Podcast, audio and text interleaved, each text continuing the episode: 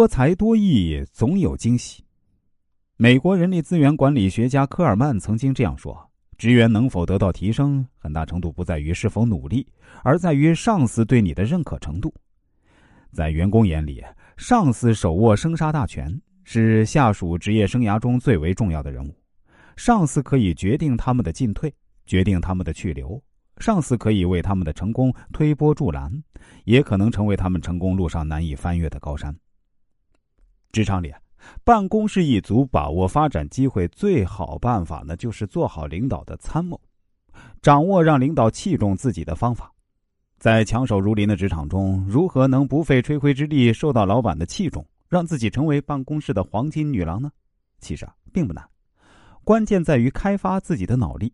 游刃职场的黄金女郎们总是习惯穿一些大方稳重的服装，而老板也是。与老板谈话的时候啊，他的头总是微微向右偏。啊，凑巧的是呢，老板也一样。这些举动很细微，在同事面前啊，不仅不会有拍马屁的嫌疑，而且还能给老板留下良好的印象。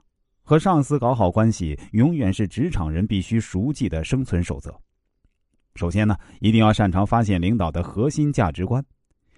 小周大学毕业后到一家建筑公司工作，他天天加班。尽管同事向他暗示他的上司并不十分欣赏加班行为，但小周仍固执地认为慢工出细活，加班还可以换取自我表现。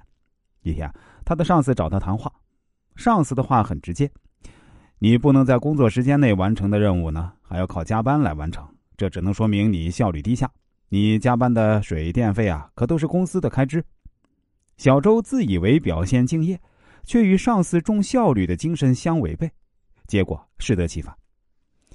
想要得到领导的器重，首先就要培养敏锐的观察力，找出上司的价值观，试着分析自己，找出自己的工作风格，比较一下自己和上司之间有哪些共性，哪些不同，并调整自己的工作态度来配合上司。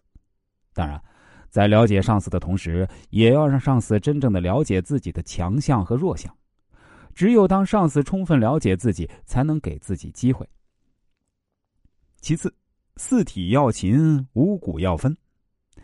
作为领导，统筹全局，责任重大，压力也是最大的。